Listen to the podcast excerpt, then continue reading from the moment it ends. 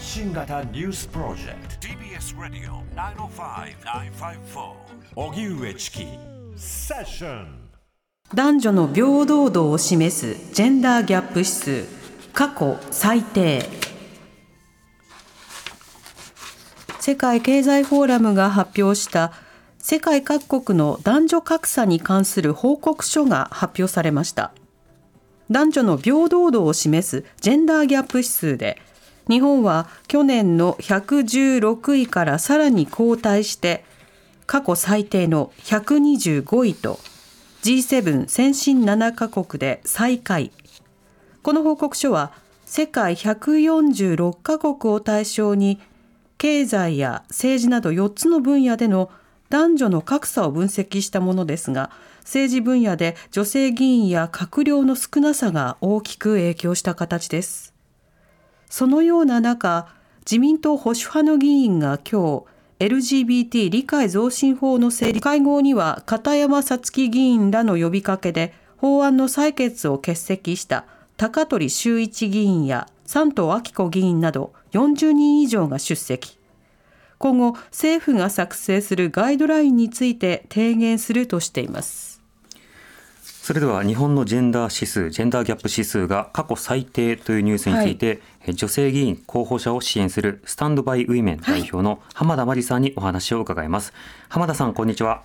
こんにちは。お願いいたします。お願いいたします。はい、よろしくお願いします。まず改めてなんですが、このジェンダーギャップ指数というのは一体どういったものなんでしょうか？はい、ジェンダーギャップ指数はですね、えー、経済、えー、あとは教育、健康、そして政治ですね、こちらの4つの指標をもとに分析したですね、世界の中でのそのジェンダーのあの国のですね、あの推進度がどれくらいあるのかというものを分析したものになっています。うんなるほど。そのジェンダーギャップ指数、これまでも日本は低いよねと言われていたんですが、さらに低下ということになりました。この背景についてはいかがでしょうか？はい、そもそもあの日本はあのジェンダーギャップ指数、今年があのいきなり低くなったわけではなくて、もともとずっと低かったんですけれども、日本の指標が指数がですね低い大きな要因としては、まあ、政治と経済分野が低いことにあります。うん。今回も146カ国のうち政治は138位ですね、はい、そして経済は123位ということで、もう下から数えた方があの断然早いような状況です。で経済分野だと、例えばあの同一賃金あ、同一労働におけるその男女の賃金格差だったりですとか、あとあの管理職のあの男女比とかですね、政治分野においては国会議員の男女比や官僚の男女比などをあの数値として出して、で、えー、指標を出しているというようなものになっています。うんこの指標、ジェンダーギャップ指数においては、健康や教育などにおいては、日本というのはまだましというか、あの良い方向になってるんでしょうか？はい、そうですね。あの実は今回大きく、まあ、順位を下げた要因としては、あの教育分野があの去年1位だったんですけれども、はい、あの47位にあの大きく下がったというのが、まず一つの大きな要因かなというふうに思っています。うんはい、でなぜあの今回下がったのかというと、ですね前回は入っていなかった大学以上のその進学率が加わったことが理由の一つです。日本だとあの教育の初等教育進学率やあと中等、えー、教育進学率はですねあの完全に平等で1位なんですけれども、はい、あの高等教育、えー、つまり大学や大学院ですねこの進学率ではあの世界105位という状況にあります。なので、まあ、大学とか大学院に進学する際の男女のジェンダーギャップが高いということですね。そのため今回もですね47位という状況になっています。大学進学率などに関してはそれだけジェンダーギャップがあるということもあの日本ではまだまだ知られてないように思いますがそこはいかがでしょうか？はい、おっしゃる通りですね。大学進学率もそうですし、あの他にもやはり教員におけるジェンダーギャップというのも大きくあるかなというふうに思います。例えばあの、まあ、幼児教育だったり保育園とかですね、そうい小学校とかそういった段階だと女性教員が非常に多かったりするんですけれども、まあ、あのどんどん学年が上がる学校が上がるにつれ大学に行くとですね、はい、もうあの男性教員が圧倒的に多いという状況になりますので、やはりそういったジェンダーギャップも非常に大きいですね。なるほどまた大学の講師、非常勤講師などでは、その女性の比率も高くなるわけですが、だんだんその助教、准教授、教授、まあ、それからこう理事などになっていくと、どんどん女性の比率は下がっていきますよね。おっしゃる通りですね。やはりあの会社と同じくですね地位が高くなれば高くなるほど、まあ、女性の割合は低くなっていくっていうような状況はあの政治、経済、そして教育ともにですね共通している、まあ、問題というか構造部分かなというふうには思います。うんまた先ほど教育の中では一部指標の中に今あの統計を取るようなパラメータが変わったという話もありましたが他の部分などを見ると、はい、これ日本が悪化したのかそれとも他の国が改善している中で日本は取り残されているのか、この点はどうでしょうか、うん、まさにあの後者かなと思います。あのやはり、えー、政治分野においてもですね海外はあの人為的にそのいろんな施策を行ってですね女性議員を増やしているという国が多いです、はい、まあ、その代表的なものがクオータ制度と呼ばれるものです。うん。クオータ制度とはあの政党の候補者や議席の一定割合をあの女性に割り当てるという制度になっていますが、はいまあ、大体約130カ国がですね今導入しているというふうに言われています。うん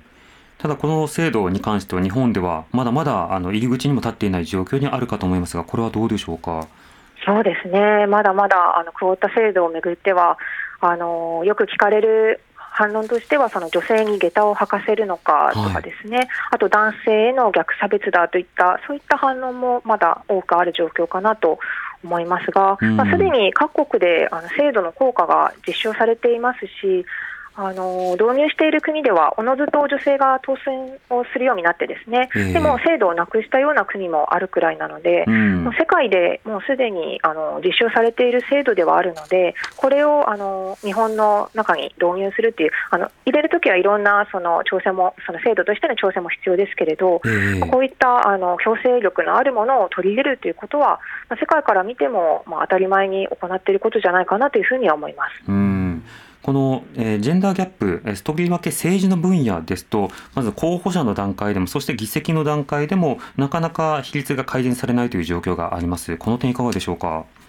はい、そうですね。あの候補者がやはり増えない限りは、あの当選する人もあの増えないというのはあると思うんですけれども、まだまだその候補に上がる段階でのハードルが高いというのが日本の現状かなというふうに思います。うんうん、私もいろんなあの女性の候補者の方をあの支援する活動をしているんですけれども、えー、やはりまだまだその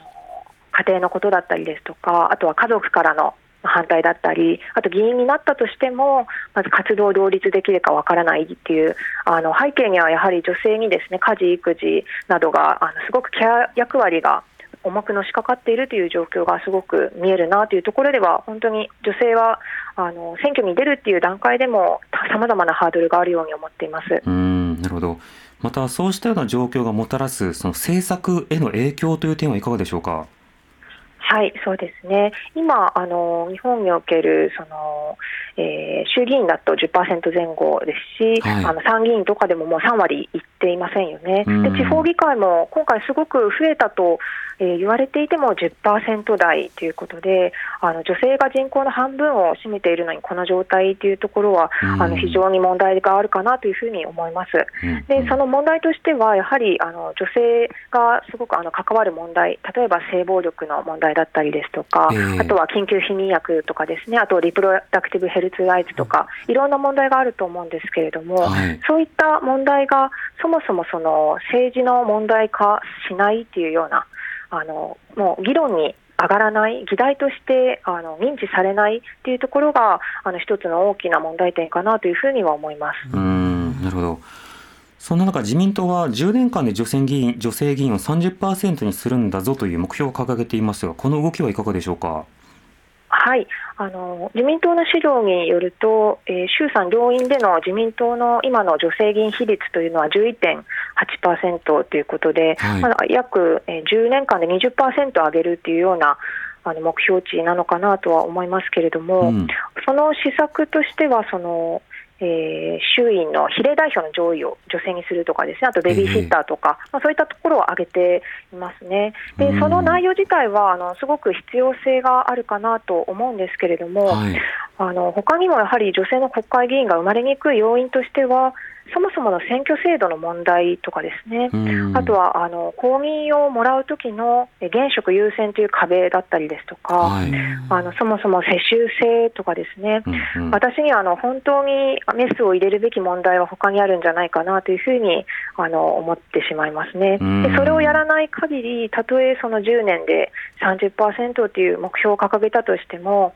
本当に実現できるのかなというのは、ちょっと今の段階ではわからないなというのが私の意見です。なるほど。あのそもそも選挙制度、まあ、このあたりについても改善が必要ということですが、ここでのジレンマは、まあ、現職の議員ほど今の制度によって恩恵を得ているという点があります。ここはいかがでしょうか？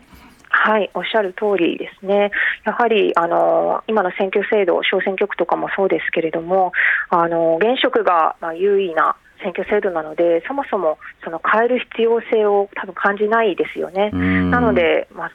これを変えるにはどうしたらいいかというところでいうと、やはり国民の声があのしっかりとあの後押しするということが必要なんじゃないかなというふうに考えています。うんまあ、やれやれやらないとちょっとあの票が入らないかもよとか、うん、あの支持されないかもよっていうような、うん、そうしたようなその機運というのが、まあ、党内などにもつながっていくことも必要なんですか？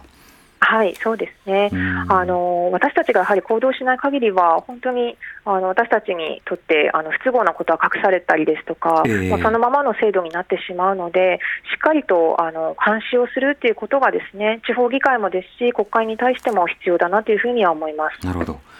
わかりました。浜田さん、ありがとうございました。はい、ありがとうございました。ありがとうございました。スタンドバイウィメン代表の浜田真理さんにお話を伺いました。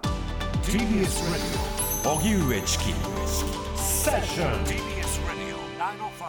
905-954